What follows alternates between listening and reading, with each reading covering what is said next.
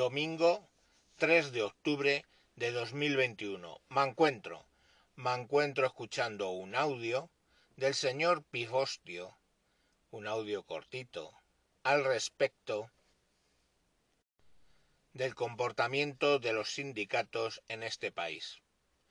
Después de que termine su audio, también yo contaré alguna anécdota jugosa del sindicalismo, dado que yo estoy afiliado a un sindicato y he estado afiliado a otros en mi vida. El señor Pifostio al habla dirigiéndole un mensaje a los oyentes del señor Mancuentro. Va a ser un mensaje breve y va a estar grabado sin micrófono porque hoy no se puede grabar de otra manera, pero espero que sea de, su interés. Y el mensaje va sobre el papel de los sindicatos en algunas grandes empresa, empresas, digo industrias pesadas. Me van a perdonar que para proteger a quienes me lo han comentado no pueda ser preciso sobre el sector. El primer ejemplo es de una gran industria que es un conglomerado de otras industrias anteriores que no fabrica um, artefactos voladores, pero que fabrica cosas muy pesadas y que un amigo del que les habla, que vive mm, cerca de la costa y que tiene una preparación sobrada y que de hecho ha trabajado para esa empresa a través de cárnicas, de terceros, trató de trabajar directamente en la empresa. ¿De qué se enteró? De que comisiones y UGT tenían por convenio poder de veto y fuerte recomendación sobre quién trabajaba o dejaba de trabajar.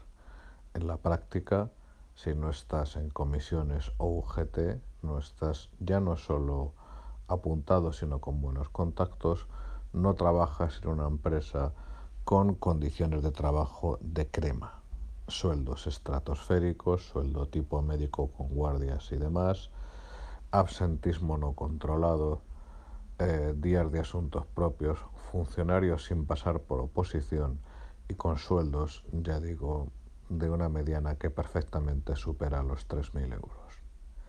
El segundo ejemplo es de otra empresa que fabrica eh, productos muy pesados, eh, productos que sirven para fabricar otros productos y que eh, otro amigo del que suscribe entró a trabajar porque daba un, tenía un rol que no cubrían los sindicatos. Los primeros meses a este amigo se lo pasaron preguntando, oye, ¿y tú de quién eres? Ya no era de qué sindicato, sino de qué familia o quién del sindicato le había colocado. ¿Y por qué es esto? Porque en el convenio que bien se cuidan de hacer público y bien se cuida la prensa, incluida la estúpida prensa de derechas, de no hacer público esos convenios, está, agárrense, está escrito y estipulado que los familiares de los trabajadores tienen prioridad absoluta a la hora de entrar en el trabajo, a la hora de formar parte de la plantilla. Empresas antiguas estatales que han conservado esos convenios parasitarios y depredadores y por los cuales, en vez de entrar gente por méritos, entra gente por familia que además luego son obviamente indespedibles. Pueden imaginarse en ambos casos la excelsa productividad de ambas empresas, lo que se llega a perder, etc.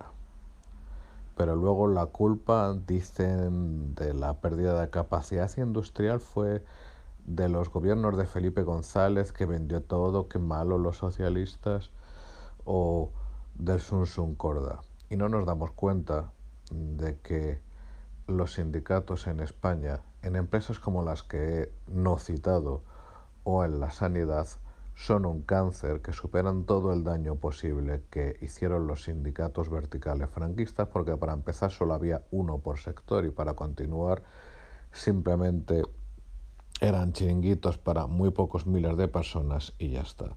no afectaban la productividad como afecta a la productividad actualmente personas indespedibles, personas que en el mejor de los casos no hacen nada y en el peor, como el caso de la sanidad y como se llegó a vivir escandalosamente con el caso de Madrid con el Hospital Isabel Zendal, pero que muchos otros boicotean cada vez que políticamente les apetece y sin consecuencias. Queridos oyentes del señor Mancuentro,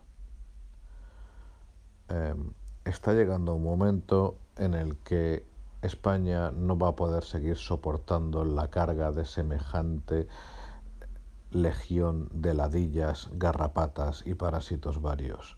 Estos ejemplos que les he dado son completamente ciertos.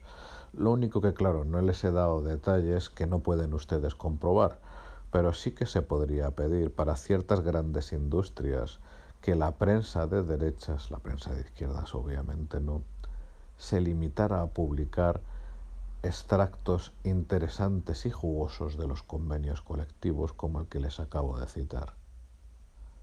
Yo ya estoy curado del espanto y no estoy del todo convencido de que la publicación de esos extractos provocara un escándalo generalizado, pero lo mismo a más de uno se le acaban de abrir los ojos y descubre que lo que le habían contado sobre la izquierda, los derechos adquiridos y los sindicatos eh, se define en cuatro palabras, o mejor dicho, perdón, en tres, pa, me, ma. En fin, un abrazo a todos y si alguno quiere aportar ejemplos parecidos, pues le invito a que se ponga en contacto con el señor Mancuentro y que lo haga porque creo que es muy importante que los españoles sepamos estas cosas. Un abrazo a todos. Pues la invitación está hecha. Eh, me podéis mandar, contactar conmigo y mandarme los audios que queráis contándome casos. Mientras, yo voy a contar algunos casos. Ya os he dicho que yo he estado en el tema sindical, eh, varias veces en mi vida.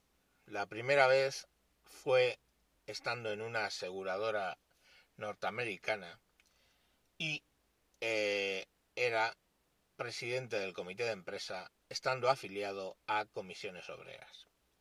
En esa época hubo una eh, huelga general, de las primeras huelgas generales que se le hicieron al Partido Socialista, y eh, bueno, el día de la... No, días antes de la huelga general se pasaron por ahí unos Zampolitik, oficiales políticos de comisiones obreras, y preguntaron por el comité de empresa. Eh, entonces yo salí como presidente del comité de empresa y le dije yo soy del comité, yo soy el presidente del comité de empresa y me dijeron, ¿y de pero qué? ¿Independiente? Digo, no, no, soy del comité de empresa afiliado a comisiones obreras. Ah, muy bien, compañero, papapí, papapá, por la hora de San Juan. ¿Cómo es que no sabían que yo era de comisiones y habían venido a visitar expresamente pues para para preguntarme, pues buena pregunta, vive Dios. Ese es el control que tienen. Entonces me preguntaron que cuántos íbamos a hacer huelga el día de la huelga. Y yo dije, uno. ¿Cómo que uno? Sí, sí, voy a hacer huelga yo. Y pienso que nadie más va a hacer huelga. ¿Cómo no movilizas a la gente? ¿Cómo permites que eso pase? ¿Cómo para ti, para tan? de, les dije, a ver, mm, es la primera vez que venís por aquí a interesaros. Es la primera vez y venís y ni siquiera sabéis que yo soy afiliado. Y realmente no os importa en absoluto lo que pase en las oficinas habéis pasado por aquí y me pregunto por qué. No, no es así. Digo, sí, es así. lo que os importa son fábricas, eh, medios públicos, etcétera. Todo el tema de oficinas nos interesa en nada. Se fueron bastante enfadados. Yo al final salí de allí teniendo que hacer un acuerdo eh, con la empresa por mi cuenta y dejé de pagar a comisiones obreras. Años más tarde volví al tema, eso me escaldó ya para mucho tiempo el tema, pero muchos, muchos años después, no sé, calculo que 30 o 30 años, sí. 30 años no, mucho exagerado. Unos 20 años después volví al tema sindical eh, en un sindicato eh, que no es de clase.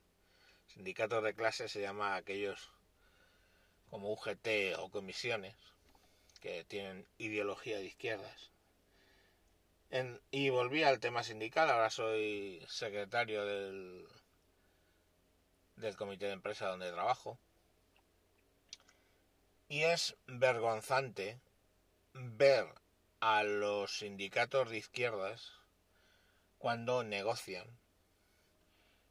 Y bueno, pues lógicamente no engañan a nadie no engana a nadie porque es que la cuota sindical que yo pago es una cuarta parte de la que paga un afiliado de comisiones y UGT.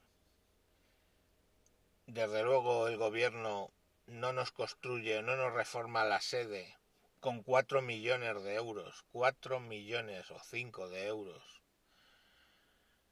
que es casi lo mismo que va a dar el gobierno en La Palma para reconstruir las casas, eh, lo contaba ayer, más o menos salen a 10.000 y bajando euros por casa.